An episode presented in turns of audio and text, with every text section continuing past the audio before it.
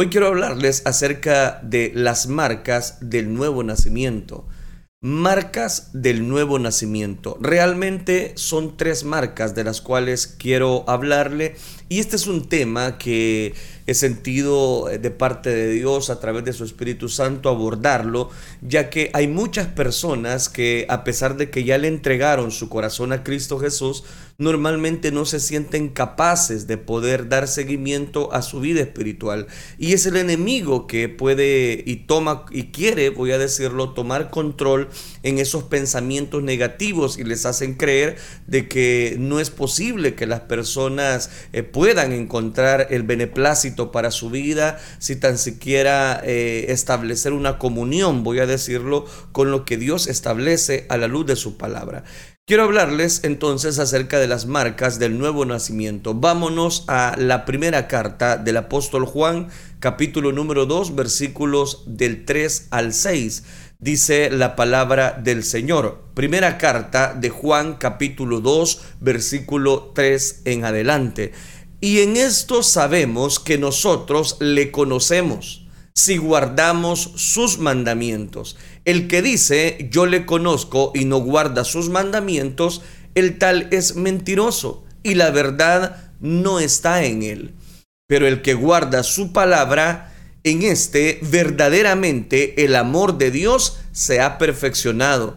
Por esto sabemos que estamos en Él. El que dice que permanece en Él debe de andar como Él anduvo. Amén. Dejamos hasta ahí la lectura. Posteriormente retomamos estos versículos de la palabra de Dios. Entramos al reino mediante un nuevo nacimiento. Y esto sucede cuando ponemos nuestra fe en la gracia de Dios. Juan en su primera carta o epístola, como usted la quiera llamar, da unas características de los que han nacido dos veces. Podemos llamarlas marcas de nacimiento del creyente. Si hemos nacido de nuevo, la evidencia estará presente. Quiero abordar tres de las evidencias que Juan menciona. Usted puede probar su salvación con ellas y puede verlas precisamente dentro de un espejo. Pero es importante declarar que cada uno de nosotros podemos tener un acercamiento bajo la cobertura de Dios a través de su sangre preciosa. Su sangre eh, nos limpia, nos purifica, nos da vida, nos da la victoria y es ahí donde cobra tanto valor. Y eso me hace recordar una historia y es que la leí hace muchos años atrás. Eh, la aguja fue insertada en la vena y el líquido rojo empezó a bajar gota a gota, gota a gota sobre aquella persona enferma, en ese estado precisamente muy eh, enfermo. Comenzó a sentir el efecto eh, eh, del beneficio de esa gota a gota, gota a gota de, aquella, de aquel líquido vital. La intensa palidez de su rostro fue reemplazada por un color bronceado, un color natural de vida, de energía, por qué no decirlo, de salud. El equipo médico encabezado por el doctor Oscar del Laboratorio Militar de San Diego, específicamente en California, en ese estado, observaba ansioso aquel procedimiento, porque el líquido rojo que estaba salvando la vida de aquel joven accidentado no era sangre era un sustituto de la sangre, producido en laboratorios específicamente químicos, un sustituto a base de la modificación de las moléculas de hemoglobina precisamente que el cuerpo está necesitando. Y lógicamente que ese líquido que le estaban depositando a aquel joven era más barato, más estable, más fácil de obtener y es compatible con cualquier grupo sanguíneo toda una revolución en el campo de la hemoterapia. Cada día investigadores científicos descubren nuevos productos artificiales, muchos de estos que antes solo se podían comprar eh, las personas ricas, adineradas, empresarios, ahora están al alcance de muchas personas. Los mejores ejemplos corresponden a miembros del cuerpo, tales como las piernas, las manos artificiales, orejas artificiales, piel artificial, pelo que no es pelo, dientes que no son dientes, todos son artificiales, ojos que no son ojos, válvulas cardíacas que no son originales y aparatos que hacen eh, precisamente eh, una función dentro del corazón, que respire en los pulmones y que accione el cerebro aún después de la muerte. En otros campos eh, del empeño humano tenemos por ejemplo, música que no es música, amor que no es amor, felicidad que no es felicidad y la vida que no es vida. Todos estos son imitaciones y sustitutos modernos de lo que un día fue un fresco, voy a decirlo, innatural. Pero lo que verdaderamente eh, es peligroso, que raya en la perdición eterna, es tomar por salvación lo que no es salvación, sino solo un invento que el diablo quiera hacer en la vida de las personas, una imitación para darle al hombre la ilusión de que es salvo, de que tiene justicia y no necesita más lo que, lo que él eh, eh, tiene para poder ser salvo. Esto sucede con las distintas religiones que hay en el mundo que ofrecen un falso camino de salvación y le dan eh, al que las practica la seguridad falsa de creerse que es una persona salva y que está en paz y cuando en realidad o en verdad sigue cautivo del error, del pecado, de la maldad. La verdad absoluta es que solo Cristo es el Salvador y por consiguiente nuestra salvación y por su sangre nosotros sí, fuimos nosotros curados. Es importante que hablemos de las marcas del nacimiento del creyente. Y sin más eh, preámbulo, quiero hablar de la primera marca y es la prueba del mandamiento. ¿Y de qué nos habla esta primera marca? En este caso, sabemos que nosotros le hemos conocido. ¿En qué? En que guardamos sus mandamientos. ¿Y cómo es que guardamos sus mandamientos? Pues la Biblia es muy, muy clara y muy gráfica en decirnos precisamente este aspecto. ¿Y cuál aspecto? Que la verdad no está en él, dice. Pero el que guarda su palabra, en este verdaderamente el amor de Dios ha sido perfeccionado, por esto sabemos que estamos en Él. El que dice que permanece en Él debe de andar como Él anduvo. Juan no se anda por las ramas, va directamente. Mire, no me diga que es salvo si no está guardando los mandamientos de Dios, está diciendo Juan. Si dice que lo es, es un mentiroso. Déjeme ser claro, usted no es salvo por guardar los mandamientos, sino que si es salvo, los va a guardar. Ya hemos aprendido que la salvación no es por obras. Usted no se salva por guardar los mandamientos. Entonces, eso nos lleva a un serio problema. Porque ninguno de nosotros podría atreverse a decir que desde que fuimos salvos siempre hemos obedecido cada mandamiento a la perfección. No, no es así. El entendimiento de todo esto está por eh, eh, en la palabra guardar. Ah, que viene específicamente de un significado de poder vigilar. Esta palabra vigilar fue utilizada en la antigüedad por los marineros. Los primeros marineros no tenían satélites de posicionamiento global ni señales de radio que eh, los guiaran y aún así navegaban en los océanos sin una ruta específica. Al hacer esto, ellos navegaban guiados por las estrellas, manteniendo sus ojos en los cielos, a lo que llamaban vigilancia de estrellas. Vigilar las estrellas es muy semejante a guardar los mandamientos que Dios tiene. Ocasionalmente cualquier marinero podía equivocarse, ocasionalmente pues desde luego podía distraerse y desviarse hacia otra ruta eh, o dirección a pesar de haber estado vigilando las estrellas, como se le llamaba. Cuando guardamos los mandamientos, nos guiamos por ellos. Eso no se refiere a la perfección sin pecado, porque nadie es perfecto a excepción de Dios. Entonces, note, la primera marca nos habla específicamente de este detalle que es muy especial, o, si usted me lo permite, muy trascendental. ¿Por qué razón? Porque resulta interesante entonces que la prueba del mandamiento se establece bajo la comunicación, bajo la guianza, y si usted me lo permite, bajo la cobertura de Dios. Desde el momento en que uno recibe la gracia de nuestro Dios, es donde encuentra tanto valor. Cuando qué? Cuando guardamos los mandamientos, nos guiamos por ellos. Llámese mandamiento palabra, la palabra de Dios. Eso no se refiere a la perfección sin pecado, porque nadie es perfecto a excepción de Dios. ¿Me está escuchando?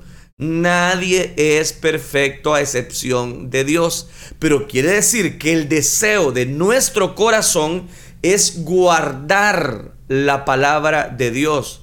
Desde el momento que el que recibe a Jesucristo en su corazón, ha recibido, ha habido en él un deseo de guardar la palabra de Dios. Hay un par de cosas más que en esta primera carta de Juan que nos podrían causar problemas. Por ejemplo, el, capítulo número 3, versículo número 6. Todo aquel que permanece en él no continúa en pecado. Todo aquel que sigue pecando no le ha visto ni le ha conocido. Y el versículo precisamente que yo le ponía como un texto base, el que practica el pecado es del diablo porque el diablo peca desde el principio y para esto apareció el Hijo de Dios, para deshacer las obras del diablo. Todo aquel que es nacido de Dios no practica el pecado porque la simiente de Dios permanece en él y no puede pecar. Ah, ¿y por qué no puede pecar? Porque es nacido de Dios. Oiga, qué interesante. Porque es nacido de Dios y por lo tanto no puede pecar. Usted dirá, no creo que sea salvo porque sé que la capacidad de pecar está dentro de mí. De nuevo tenemos que estudiar un poco, ya que hay una respuesta adecuada. El que practica el pecado está en tiempo presente y habla de un curso de acción habitual. Juan dice que un hombre nacido de Dios no hace del pecado una práctica. No, es su estilo de vida ni un hábito. No quiere decir que no puede pecar, sino que no continúa pecando. Ya no practica el pecado aquel que establece una comunión con Dios. Permítame presentarle el siguiente testimonio. Antes de ser salvo, eh, yo corría hacia el pecado. Desde que fui salvo, uno tiene que huir del pecado. ¿Puedo caer? Claro. ¿Puedo deslizarme? Definitivamente. ¿Puedo fallar? Claro. Pero el deseo de mi corazón es vivir para Dios. Lo que Juan está diciendo entonces es, si te llamas cristiano y no estás siendo dirigido por los mandamientos de Dios y llevas una vida pecaminosa sin ninguna convicción, sin remordimiento, sin con, constricción de pecados, sin inquietud, entonces no te hagas llamar cristiano, porque no lo eres, porque ese es el mandamiento de Dios. ¿Y cuál es el mandamiento? Que el que es nacido de Dios no practica el pecado. ¿Por qué razón? Porque la simiente de Dios permanece en él. Mire qué lindo. Cuando esa simiente permanece en nosotros, ya no podemos pecar. No es que no podemos, sí podemos, pero no deseamos hacerlo. Oiga qué interesante. Vamos al segundo, a la segunda prueba, o más bien a la segunda marca que quiero dejarle, y es la prueba del compañero. Yo le llamo la prueba del compañero porque dice la escritura en la primera carta de Juan capítulo 3 versículo 14, nosotros sabemos que hemos pasado, dice, de muerte a vida, porque amamos a los hermanos. El que no ama permanece en muerte. Todo aquel que odia a su hermano es homicida. Y sabéis que ningún homicida tiene vida eterna permaneciendo en Él. Recuerde que cuando creemos en el Señor Jesucristo, nacemos de Dios. Tenemos una nueva naturaleza, la naturaleza de Dios. Recuerde también que estamos en la familia de Dios y que también tenemos hermanos y que tenemos hermanas. Así que si yo soy nacido de Dios, automáticamente el amor estará en mi corazón, pues Dios es amor. Al ser hijo de Dios, somos partícipes de la naturaleza de Dios. No necesitamos una calcomanía para nuestro auto o un prendedor para demostrar que somos cristianos. Jesús dijo, en esto conocerán todos que sois mis discípulos. ¿En qué? Si tenéis amor los unos por los otros. Aquí les cito Juan capítulo 13, versículo 35. ¿En qué lo van a conocer? Ah, en que tienen amor. La primera carta de Juan también lo está estructurando. Amados, amémonos unos a otros, puesto que la naturaleza de Dios es amor. Esto es una característica de sus hijos. Si lo amamos y su amor está en nosotros, entonces amaremos a los, a, a los que Él ama es decir, a su familia, a nuestra familia en la fe. Esta es la razón por la que no es posible decirle sí a Jesús y no a la iglesia, o decirle sí a la iglesia y no a Jesús. No se puede. Muchas descripciones y analogías describen la iglesia. La iglesia es un edificio y Cristo es el fundamento. ¿Quién puede aceptar el fundamento y no aceptar el edificio que descansa sobre el fundamento? No se puede. La iglesia es su novia. ¿Quién puede aceptar al novio y no aceptar a la novia? Tampoco se puede. La iglesia es un cuerpo. ¿Quién puede aceptar a Cristo, que es la cabeza, y no aceptar al cuerpo? Es así que una de las señales de las que han nacido dos veces es que se aman. Nos amamos los unos para con los otros. Esto no significa que todos seamos amables por naturaleza. Más bien por naturaleza no lo somos, no somos amables. Una iglesia está compuesta por personas que han reconocido que son pecadoras, que son eh, personas eh, hirientes, personas que quizás la factura eh, de la vida, el enojo, el, el, explotamiento, todo eso sale a relucir. Pero ¿cuál, ¿qué es lo que acá Juan nos está diciendo? Que una iglesia está compuesta por personas que han reconocido que son pecadoras y se han unido con el fin de hacer algo al respecto. Han resuelto vivir una vida de búsqueda de la dirección de Dios, amándose unos a otros. Por lo tanto, si el enemigo le dice, es que no eres parte de esa familia, tú dile, ¿y por qué no soy parte? Si Cristo ya me limpió, si Cristo ya me eh, purificó a través de su sangre derramada en la cruz del Calvario todos estamos en varios puntos de nuestro crecimiento espiritual y de nuestra santificación. No es que ya somos salvos, mucho menos canonizados, jamás. Quien está con nosotros en la iglesia y están siendo guiados por el Señor pueden estar temporalmente fuera de curso, pueden digo. Como los marineros en tiempos antiguos pueden fallar porque no, no habían radios de transmisión que los guiara no había una cabina de puerto seguro, no había, se dirigían por las estrellas, por el sol, por precisamente este es un ejemplo tan sencillo de poder entender, por eso lo llevo a mención. Pero están con nosotros a bordo, la familia de la fe, y son nuestros hermanos, y son nuestras hermanas. Amar a Jesús es amar a su iglesia. Perseguir su iglesia es perseguir a Jesús. La Biblia nos habla acerca de un hombre llamado Saulo que iba camino a Damasco a arrestar cristianos y la historia es muy conocida y cuando de repente le rodeó un resplandor de luz desde el cielo.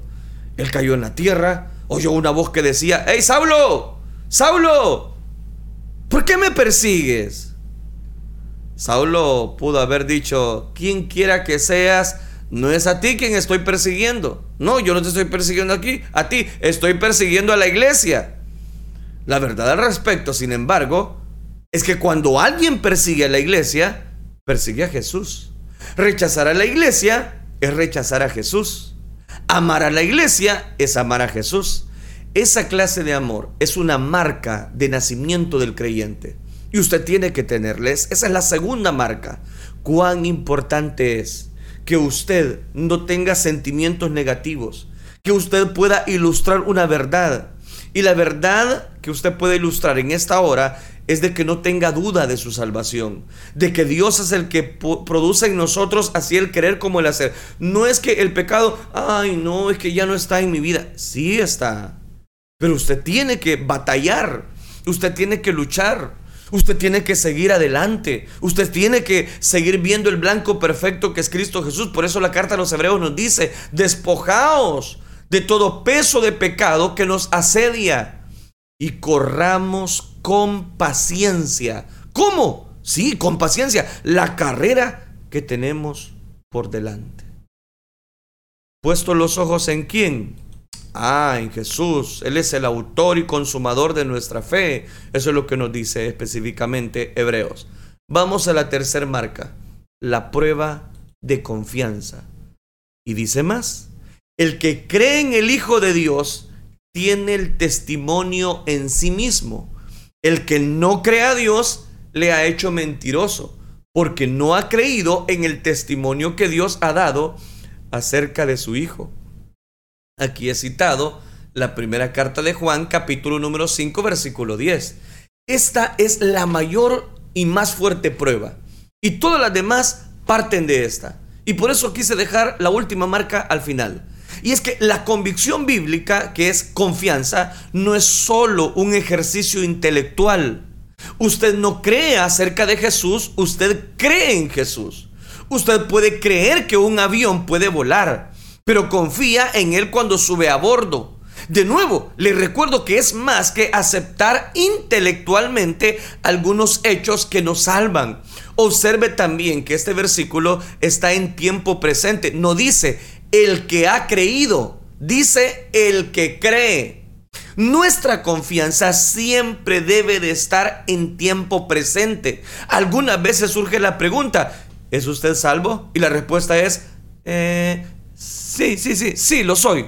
Recuerdo que a los nueve años caminé hacia el altar de la iglesia para darle eh, la mano en aquel entonces al pastor y mi corazón a Jesucristo y, y pude ver que ahora no vivía y tenía que decidirme vivir para Dios, lo admito. Quizás fue un día muy, muy especial.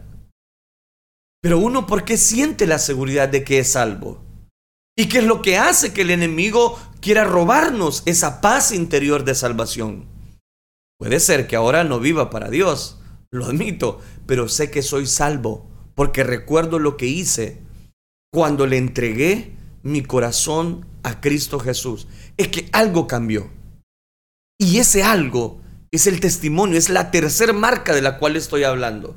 La Biblia nunca usa tal experiencia como la prueba de salvación. Nunca se enfoca en algún suceso del pasado en el que hayamos creído en Jesucristo. Siempre trata con nuestra naturaleza, voy a decirlo, y confianza presente. Es interesante como mucha gente quiere volver a un evento del pasado. Algunos incluso dicen, si usted no puede mostrarme el sitio, decirme el momento cuando recibió a Jesucristo como su Salvador personal, entonces no es salvo. Pero en esto hay un error. Y présteme bien su atención, porque no es bíblico y por lo tanto no es así. La Biblia nunca dice que usted sabrá que es salvo por algún recuerdo del pasado. No lo dice. Dice el que cree. Tiempo presente. El que cree. Así de sencillo. Sí. Si usted está creyendo, es así.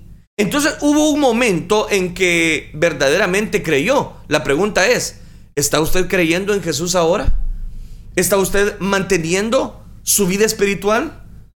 Con la ayuda de Cristo, por supuesto. Algunos creyentes verdaderos se preocupan porque no recuerdan el momento exacto como los otros lo recuerdan y testimonios impactantes y que cayó un rayo y que cayó esto y todo que de fantasías. No dudo que Dios tiene, tenga el poder para transformar de esa manera. Por supuesto, lo hace. Y de una manera especial. Otros han tenido experiencias extraordinarias cuando se volvieron del pecado y pusieron su fe en Cristo. Otros crecieron en una familia cristiana y así fueron criados hasta que algún día, ¡plau! entendieron que tenían que confiar en Jesús como su Señor y su Salvador. Esto no quiere decir que fueron medio salvos o que son pedazos de cristianos. No, desde un poco, o quizás, quizás fueron un poquitito salvos, tampoco. Nadie es medio salvo. Ser medio salvo es estar totalmente perdido. Hubo un momento en el que esa persona llegó a la fe salvadora, pero puede que no logre precisar en ese momento en particular como otros. Y quizás le está costando la vida espiritual, porque esa vida material que, donde, de donde Dios la está rescatando, quizás le cuesta, pero no es medio salvo. Se trata de que aquel que perfeccionó la obra en nosotros, la va a perfeccionar en fulano, en mengano. Si usted está confiando en Jesús ahora, es porque sí confió en Jesús.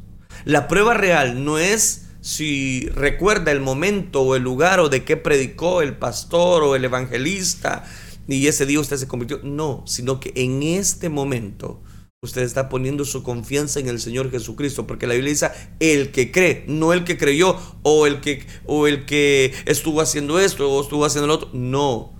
Se cuenta de una persona que fue a solicitar un pasaporte y el que lo atendía le dijo, Señor, necesitamos ver su certificado de nacimiento. A lo que el solicitante le preguntó, ¿para qué? A lo que el oficial le responde, para aprobar su nacimiento, para probar si usted ha nacido. Pues aquí estoy, no me ve que he nacido, refutó el solicitante. Ese es mi punto de vista.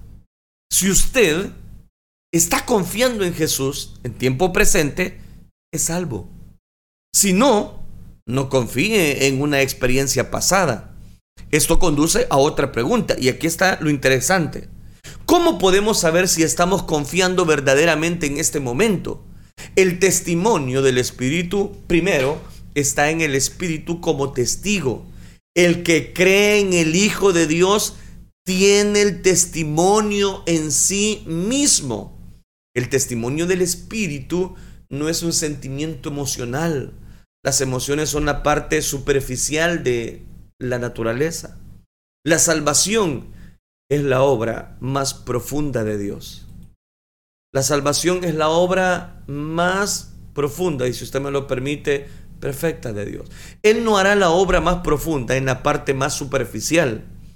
El testigo es el Espíritu Santo quien le dice a su espíritu humano, nos dice al espíritu humano, con una, con, eh, con una confiada, con una pasiva calma, que usted le pertenece a Jesucristo. Es una percepción interna en quienes han sido salvos, por la cual saben que lo son. Un verdadero creyente con este testimonio nunca queda a merced de un incrédulo con argumentos. El testimonio de la palabra. El segundo, el testigo es la palabra y este es el testimonio que Dios nos ha dado vida eterna y esta vida está en su Hijo Jesucristo. El que tiene al Hijo también tiene la vida. El que no tiene al Hijo de Dios, entonces ¿qué pasa? No tiene la vida. Estas cosas os es escrito, decía Juan, a vosotros que creéis en el nombre del Hijo de Dios para que sepáis que tenéis vida eterna. Las escrituras nos han sido dadas para que creamos. Las escrituras han sido dadas para que nosotros entendamos lo que Dios quiere hacer en nuestra vida. Una noche mientras compartía de Jesucristo, le pregunté a una persona si quería recibirle como su Señor y Salvador, y lo hizo. Y después de orar juntos, le hacemos la pregunta. Le dije, ¿quiere darle eh, su vida a, a Cristo Jesús? Abra la Biblia en Juan capítulo 5 versículo 24 y lea este versículo, le digo yo. De cierto, de cierto os digo que el que oye mi palabra y crea al que me envió, tiene vida eterna. Y el tal no viene a condenación, sino que ha pasado de muerte a vida, le digo yo. Después de leerlo lentamente, aquel personaje directamente de la Biblia, le dije, Jesús es el que está hablando. ¿Lo cree? Sí, dijo el hombre. El que oye mi palabra Repetí. ¿Ha oído usted la palabra de Dios? Sí, sí. ¿Y, cree al que le envió? Seguí preguntándole e interrogándole. ¿Ha creído usted en, el Dios que envió al Señor Jesucristo como su Salvador? Sí. ¿Tiene vida eterna? Dice Jesús. Y le pregunto, ¿tiene usted vida eterna? Eso espero, dijo. Eso espero. Ah, ¿no lo cree? Leámoslo de nuevo. Dije sin dilatación, cual ver sus ojos como medio dudosos, y lo hicimos de nuevo. Le hago la siguiente pregunta después de leerlo. ¿Cree en el Hijo de Dios? ¿Usted cree que tiene vida en este momento? Eso espero. Ah, no, entonces no cree. Leámoslo otra vez, le dije, por tercera vez. Esta vez cuando le pregunté si tenía la vida eterna, la luz brotó del interior. Seguro que sí, gritó. Sí tengo a Cristo. ¿Quién lo dice? Pregunté. Dios lo dice. Dios lo dice, exclamó. Eh, ¿Sientes que Dios está contigo? Sí. Esta es la confianza en la palabra. Unamos estas afirmaciones.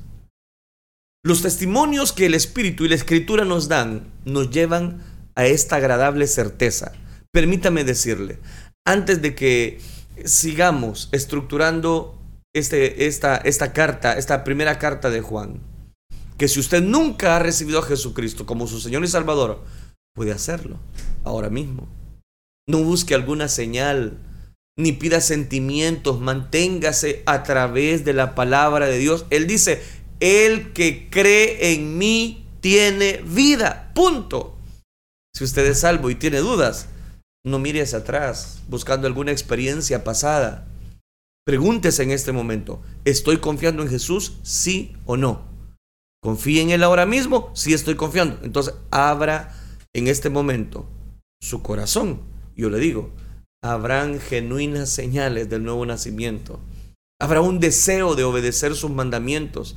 Habrá un amor por su gente. Habrá una tranquila confianza que le pertenece a Dios, que lo va a respaldar a través de su Espíritu Santo, de su testimonio personal.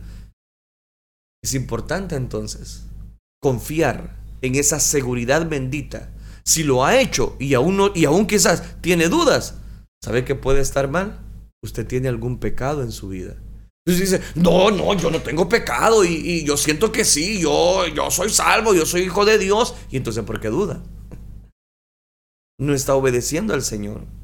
Necesita confesar ese pecado porque no hay nada más perjudicial para la fe y la seguridad que el pecado sin confesar sin arrepentimiento en su corazón, en su vida, enfrente ese pecado, enfrente la realidad. Porque el que dice está en él y no está en él, pues ha cometido pecado, dice Juan. Entonces, el amor del Padre no está en él. Ah, entonces, ¿qué pasa cuando nosotros dudamos? Cuando nosotros dudamos, es donde ese sentimiento de culpabilidad lo pone Satanás. ¿Y por qué lo pone? Lo pone con el fin de que cada uno de nosotros poner sentimientos negativos en nuestro corazón y hacernos creer que Jesucristo no ha hecho la obra transformadora, la obra eh, salvífica, la obra que precisamente obra a favor de cada una de las personas. Es interesante entonces notar que gracias a Dios es que nosotros obtenemos el perdón de los pecados, gracias a su misericordia, gracias a su bendita bondad, que nosotros ahora podemos confesar las marcas que tenemos como hijos de Dios. ¿Y cuáles son esas marcas? Recuerde, en primer lugar, el mandamiento. En segundo lugar, amamos a los hermanos. Y en tercer lugar, que su confianza, la confianza, no suya, sino que la confianza de Dios está en cada uno de nosotros. Es importante entonces reconocer que a través de ese amor que Jesús eh, tiene eh, en nosotros y tuvo en la cruz del Calvario, eso nos lleva a pensar de que sí podemos confiar en el Hijo de Dios, en que somos amados hermanos, que somos una familia eh, en el mundo entero quizás, porque en el cielo no hay un cielo para X iglesia o para Y iglesia, sino para todos aquellos que hemos sido comprados con precio de sangre, no con oro, no con plata, sino con la sangre preciosa del Hijo de Dios. Oiga, qué importante el poder creer a través de Cristo Jesús. Hacemos la oración entonces, oremos. Padre nuestro que estás en los cielos, te damos gracias, Dios mío, por tu infinita misericordia, por tu amor tan grande. Gracias, Padre Celestial, a través de la reflexión de esta hora, que muchas personas que se sienten dudosos, que se sienten, Padre, desilusionados, no porque quizás el enemigo ha puesto ese sentir en su corazón de una duda, de una inquietud. Te ruego, Señor, que tú les auxilies, que tú les guíes por sendas de justicia y que tú puedas obrar de una manera especial como tantas veces tú lo has hecho. Ahora, Padre Celestial, permítenos buscar de tu gracia infinita de tu poder, de tu benignidad, la cual nos lleva al arrepentimiento. Gracias por cada una de las personas que en este momento están conectados, Dios mío. Tú conoces, los conoces por nombre y sobre todas las cosas, gracias por auxiliarnos a través de tu bendita palabra. Todo esto lo pedimos a través, Señor, de este programa y que tú tengas cuidado, que nos permitas tener cuidado de esa fe que vence al mundo, bajo esa bajo esa perspectiva de confiar solamente en ti. Y aunque no podamos ver, porque eso es la fe, sí podemos, Señor, declarar con nuestra boca que tú eres el dador de la vida, el autor y consumador de nuestra fe. Gracias Cristo Jesús. Amén Señor y amén.